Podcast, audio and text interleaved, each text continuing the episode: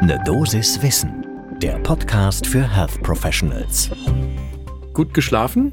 Dann interessiert euch persönlich das, worüber wir heute sprechen, nicht. Aber professionell vermutlich schon.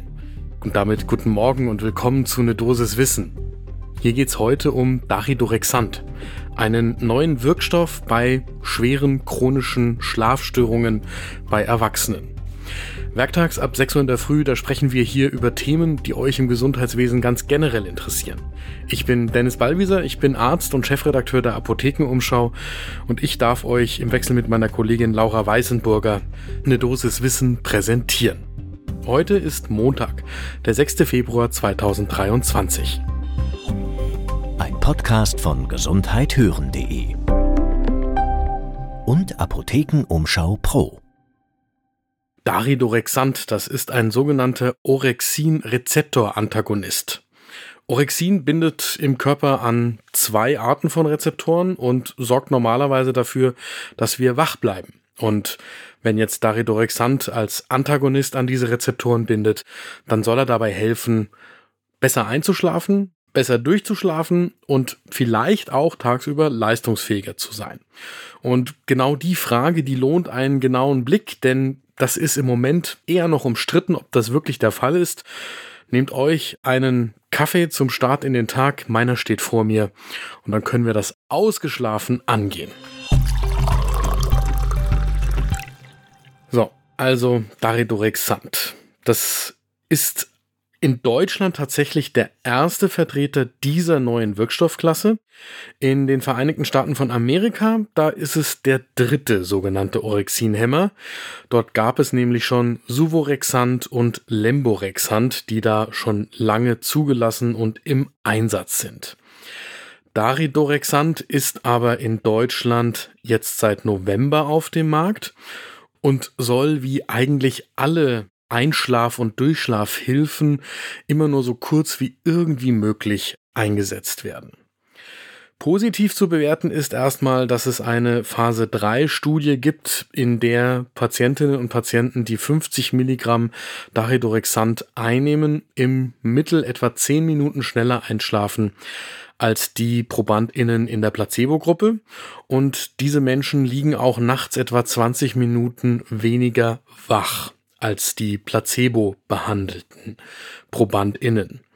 Das Problematische ist, und darauf weist die aktuelle Ausgabe des Arzneitelegramms ausführlich hin in einem guten Text, der das Ganze zusammenfasst, dass man, was die Schläfrigkeit am Tag angeht, keinen relevanten Effekt hinreichend belegen kann. Und Jetzt muss man sagen, für die Menschen selbst, die von Schlafstörungen und Einschlafstörungen betroffen sind, für die ist natürlich dieses mürbemachende nicht einschlafen können und das die Nächte zum Tag machende nicht durchschlafen können alleine schon schlimm. Noch viel schlimmer ist aber dann die Tagesmüdigkeit, weil die dazu führt, dass man nicht arbeiten kann oder dass man nur unter der Gefahr des Sekundenschlafs Auto fahren kann. Und dass man zum Beispiel am Tag auch unter Kopfschmerzen und ähnlichen Nebeneffekten dieser Schlaflosigkeit wirkt. Und deswegen ist es zwar einerseits interessant, dass Daridorexant auf die Einschlaf- und Durchschlaffähigkeit der PatientInnen einwirkt, aber andererseits auch ernüchternd, dass es keinen relevanten Effekt auf die Schläfrigkeit am Tag gibt. Es gibt ein anderes Problem, und zwar zeigt sich, dass wenn die PatientInnen das Daridorexant nach einer Weile absetzen, die Schlafstörungen wieder zunehmen. Das ist ein Rebound-Effekt, den man auch von anderen Wirkstoffen kennt. Allerdings gibt es dann im Mittel sogar wieder längere Wachliegephasen, als bevor sie mit dem Daridorexant überhaupt angefangen haben. Das Arzneitelegramm weist auf einen großen, schwierigen Punkt hin. Daridorexant kostet etwa 10 bis 20 mal so viel wie andere seit langem verfügbare Einschlaf- und Durchschlafhilfen. Und da muss man jetzt sagen, die haben auch alle ihre Schwierigkeiten. Also sowohl die Benzodiazepine als auch die Benzodiazepin-Rezeptoragonisten, also die Z-Drugs aber die sind lange im Einsatz. Wir wissen, wo die Fallstricke sind und wenn ein neues Medikament 10 bis 20 mal so viel kostet im täglichen Einsatz, dann muss eigentlich auch die Wirksamkeit im Vergleich eindeutig überlegen sein und das sehen zumindest die Kolleginnen und Kollegen beim Arzneitelegramm noch nicht als gegeben an. Wir haben für diese Folge von Ne Dosis Wissen mit einem Spezialisten für das Thema gesprochen. Das ist Dieter Riemann. Der ist Professor an der Universität in Freiburg und dort als Psychologe am Universitätsklinikum tätig.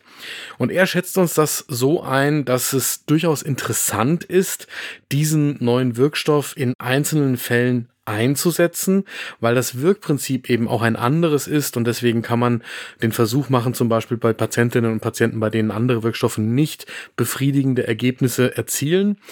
Dieter Riemann schätzt zum Beispiel, dass das eine gute Alternative zu Benzodiazepinen sein kann. Aber man muss auch diesen Wirkstoff, und das macht Riemann klar, mit Vorsicht einsetzen.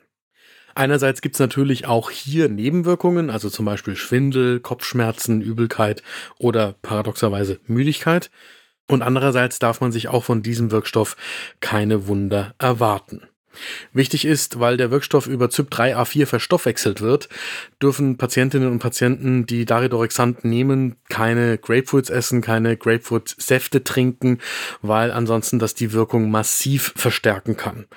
Es gelten auch noch ein paar andere Regeln, also keine alkoholischen Getränke oder keine alkoholhaltigen Speisen einnehmen oder genießen, während man Daridorexant nimmt. Und das ist aber eigentlich sowieso geboten, weil wir wissen, dass Alkohol auch das Ein- und Durchschlafen nicht fördern. So, das heißt, unterm Strich ist es durchaus spannend, dass sich überhaupt bei den Ein- und Durchschlafhilfen Neues tut, was die Wirkstoffprinzipien angeht. Man darf auch gespannt sein, ob da noch neue Studien nachkommen. Und ansonsten gilt nach wie vor, das valideste Mittel, um Ein- und Durchschlafprobleme, die chronisch sind, also länger als drei Monate andauern und wirklich erhebliche Einschränkungen für die Patientinnen und Patienten bedeuten, ist eine kognitive Verhaltenstherapie. Und die sollte vor jedem pharmakologischen Versuch die Ein- und Durchschlafchancen der Patientinnen und Patienten zu erhöhen stehen. Das, da beißt sich die Katze in den Schwanz, hat natürlich wieder einen großen Haken, nämlich die Verfügbarkeit von Therapieplätzen für Patientinnen und Patienten mit genau diesem Problem. Das war eine Dosis Wissen für heute. Die nächste Folge gibt's morgen ab 6 Uhr in der Früh überall da, wo ihr Podcasts hört. Und wenn euch diese Folge gut gefallen hat, dann leitet doch den Link zu dieser Folge jetzt gleich weiter an eine Kollegin oder einen Kollegen, die auch gerne gut informiert in den Tag starten. Podcast von gesundheithören.de und Apothekenumschau Pro.